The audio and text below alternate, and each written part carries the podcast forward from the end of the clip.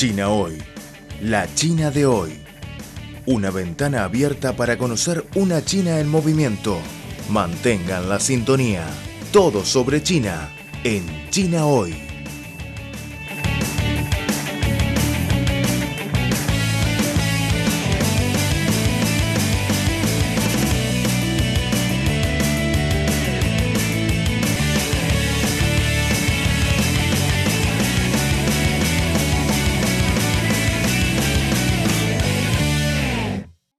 Hola queridos amigos de Radio Internacional de China, están escuchando el programa de China hoy.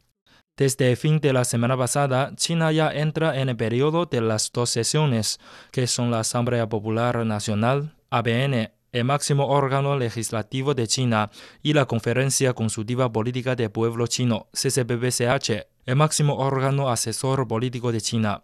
Con este motivo, Radio Internacional de China realizamos recientemente una entrevista exclusiva con el señor José Luis Bernal, embajador de México en China, quien participa por segunda vez a este evento importante para hablar de los temas que le interesan más durante las dos sesiones y el desarrollo de las relaciones bilaterales entre México y China.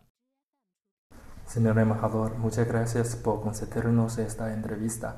Esta será la segunda vez que usted asistirá a las dos sesiones. ¿Nos podría decir cuáles son los temas que más le interesaría tratar durante las dos sesiones?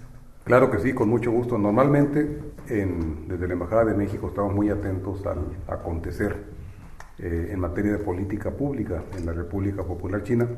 La, la motivación principal es porque, como sabemos, China es hoy ya el segundo socio comercial de México en el mundo tenemos una creciente vinculación en materia de inversiones, estamos compartiendo cada vez más el desarrollo tecnológico de manera conjunta y tenemos una gran expectativa de crecimiento a futuro en, en todos los ámbitos de la relación bilateral. Y esto nos lleva a que en el marco de las dos sesiones demos especial seguimiento a aquellos temas que pudieran tener una repercusión en el desarrollo de la relación bilateral menciona algunos de ellos. Se, ha, anticipado que los temas más importantes de este año tienen que ver con esta, este segundo gran capítulo del proceso de apertura y reforma de la República Popular China.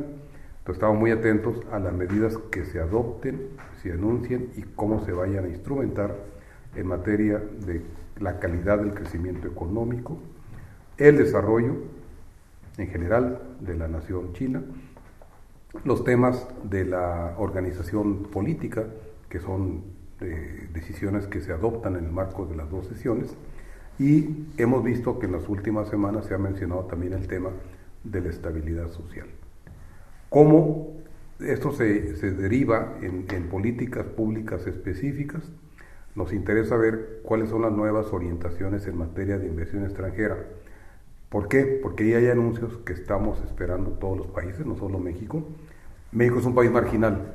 Como inversionista en la República Popular China tenemos inversiones importantes, pero lo que más nos interesa es cómo se adoptan las decisiones en temas regulatorios y de promoción de la inversión, porque esto tiene que ver con la normativa que todos los países que somos miembros de la OMC, la Organización Mundial de Comercio, seguimos en materia, por ejemplo, de, la apertura de los derechos de propiedad intelectual, de las listas negativas que se han anunciado que van a aparecer en la nueva legislación en materia de inversión extranjera, los temas de la, de la apertura para nuevos sectores y el cómo también se incentivará a empresas multinacionales de China para que sigan participando en la creación de cadenas de valor en terceros mercados.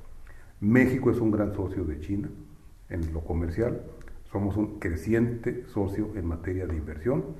Y en este momento lo que más nos interesa es cómo se, cómo se regula, cómo se facilita la inversión extranjera a nivel internacional, de manera que en México podamos seguir las tendencias, podamos invitar a más empresas, podamos seguir generando más cadenas de valor, creando más empleos en México, también en China desde luego, y sigamos compartiendo los últimos avances del desarrollo tecnológico. Entonces son temas que son muchas veces son económicos, en eso prestamos una gran atención. Dos temas más en los que es muy importante que nosotros también demos un seguimiento especial, el tema del combate a la corrupción. Como se sabe, la, la principal insignia del nuevo gobierno en México con el presidente López Obrador es el combate a la corrupción. Tenemos mucho que aprender de las lecciones que ya otros países han derivado de su propia experiencia para nosotros emprender esta lucha frontal que estamos decidiendo en contra de la corrupción. Y el tema principal para los mexicanos es lecciones que derivan del combate a la pobreza. China es hasta hoy el mayor ejemplo en el mundo y en la historia de cuánta gente ha podido salir de la pobreza en un periodo corto de la historia. Y en México tenemos una, una política pública, un esfuerzo nacional del gobierno, los sectores productivos, los sectores sociales, para lograr que la mayoría de la población de México también esté mucho más arriba de los niveles de pobreza. Es un esfuerzo permanente. Hoy, con el nuevo gobierno de México, lo estamos profundizando y también de ahí podemos derivar lecciones de, las, de, la historia, de la trayectoria que ha tenido la República Popular China en los últimos años. Vamos a estar muy atentos, eh, por ello lo repito, a, a estas deliberaciones, al proceso mismo de la democracia deliberativa, consultiva, y cómo esto se refleja en las nuevas decisiones de política pública en este país. En comparación con el gobierno del expresidente Enrique Peña Nieto, ¿en qué ha cambiado o va a cambiar la perspectiva del gobierno con el presidente López Obrador hacia China? Yo diría que los últimos, o sea, este año estamos cumpliendo 47 años de relación diplomática ininterrumpida entre México y China. Lo que ha habido desde el año 72 es un proceso de ascenso en la relación bilateral. Empezamos con los primeros contactos, contactos en Naciones Unidas. Eh, apenas el 14 de febrero celebrábamos los 47 años de la firma del memorándum que reconoce el, establecimiento de relaciones diplomáticas. Eh, tuvimos diferentes etapas de construcción. 2003 empezamos con una asociación estratégica. 2013, 10 años después, se convierte en asociación estratégica integral. Hoy estamos con un nuevo gobierno en México que ha reiterado la importancia política estratégica que se le da desde México a la República Popular China. China ha reiterado su ascenso vertiginoso como una gran potencia a nivel mundial.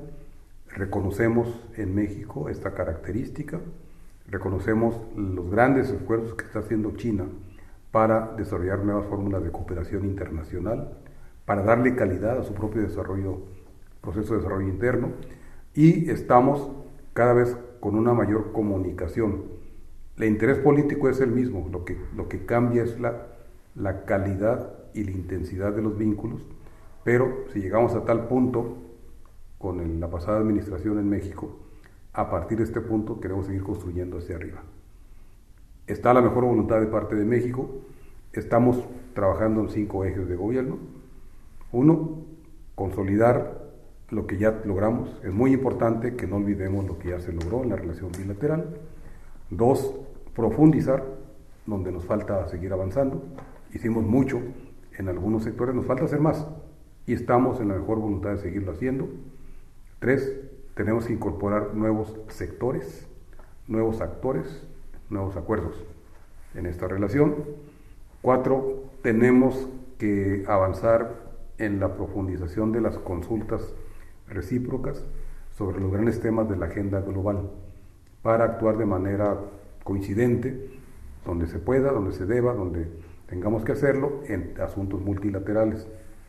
Cambio climático es un tema que tenemos coincidencias, el impulso de la Agenda del Desarrollo Sostenible, la Agenda 2030, China y México tenemos mucho que aportar al resto del mundo Estamos trabajando en temas de reforma del sistema de Naciones Unidas, incluyendo temas de cómo tiene que trabajar el Consejo de Seguridad a futuro.